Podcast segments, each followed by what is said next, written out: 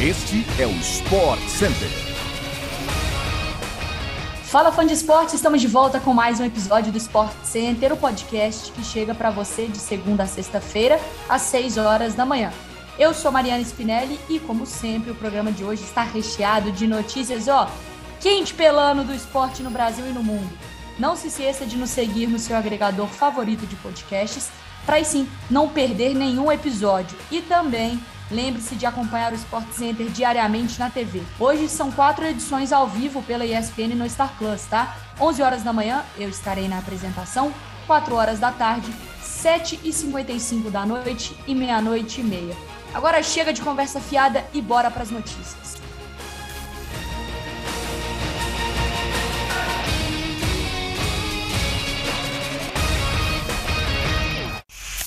Para a gente começar, vamos falar sobre o São Paulo. O técnico Rogério Ceni deu entrevista coletiva ontem e falou sobre a situação do atacante Pablo, que está próximo de rescindir com o clube do Morumbi e acertar um retorno ao Atlético Paranaense, onde ele foi revelado foi campeão da Sul-Americana em 2018 e teve a sua melhor fase. Ceni criticou o contrato de Pablo, que contava com uma cláusula de renovação automática até o final de 2023. Anteriormente, o contrato iria até 2022. A ativação do item no vínculo do jogador aconteceu após a escalação contra o Corinthians na última edição do Brasileirão. O treinador do tricolor se defendeu dizendo que o gatilho dispara por quem confecciona o contrato e não por quem escala. Rogério, além disso, também afirmou que Pablo tem de tudo para jogar bem em outras equipes, mas não deu certo no São Paulo, onde era um dos alvos das críticas dos torcedores. O centroavante foi comprado pelo tricolor paulista em 2019 por 6 milhões de euros, cerca de 26 milhões de reais à época, maior contratação da história do São Paulo. Além disso, agora o clube negocia também uma dívida com o Pablo, que gira em torno de 2,5 milhões de reais para rescindir com o atacante.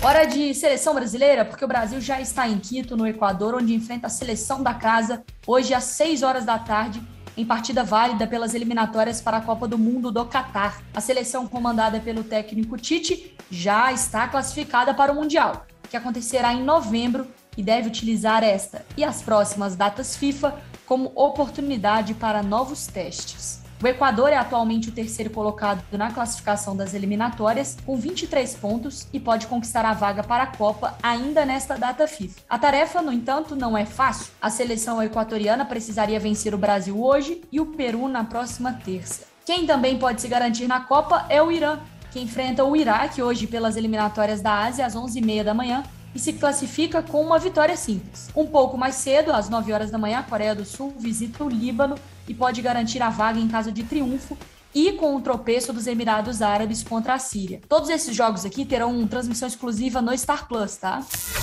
O Internacional anunciou que o atacante Yuri Alberto será vendido ao Zenit da Rússia. Em comunicado nas redes sociais do clube, o presidente Alessandro Barcelos afirmou que o Colorado aceitou a proposta dos russos e o jogador já viaja hoje à Europa para realizar exames médicos. Se aprovado nos exames, Yuri Alberto assinará com o Zenit mas retornará logo em seguida ao Brasil, onde defenderá o Inter até a metade do ano, tá? Até o meio de 2022. A proposta do clube russo gira em torno de 20 milhões de euros, cerca de 122 milhões de reais, que foi o mínimo estabelecido pelo Colorado na negociação. Agora, a venda é a maior da história do clube.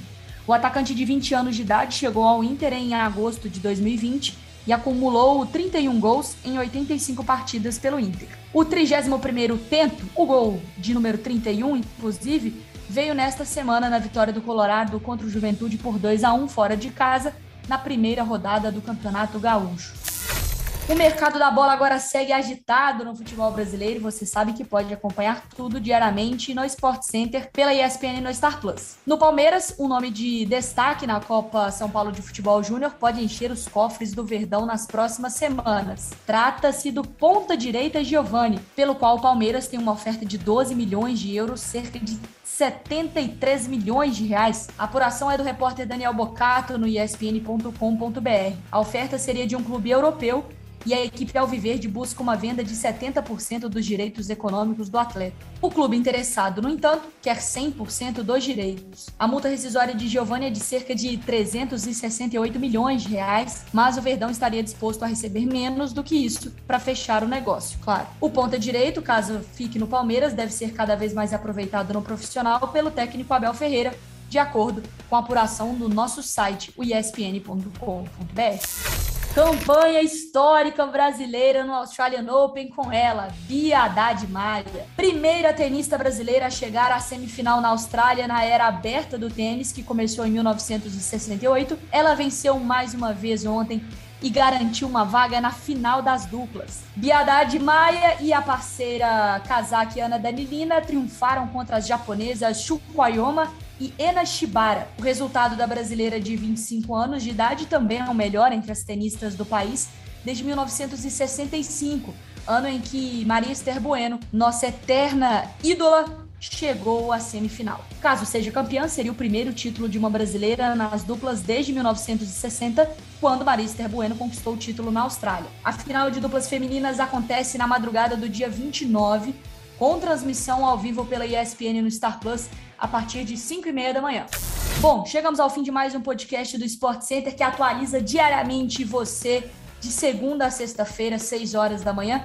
Além, claro, daquela nossa ediçãozinha extra das sextas-feiras à tarde. E aí você já sabe, siga o nosso feed no seu agregador favorito de podcasts e já sabe, tem podcast novo, deu 6 da manhã, já se prepara porque o Sport Center chega te trazendo todas as informações para começar o dia muito bem informado. Beijo, tchau e até a próxima.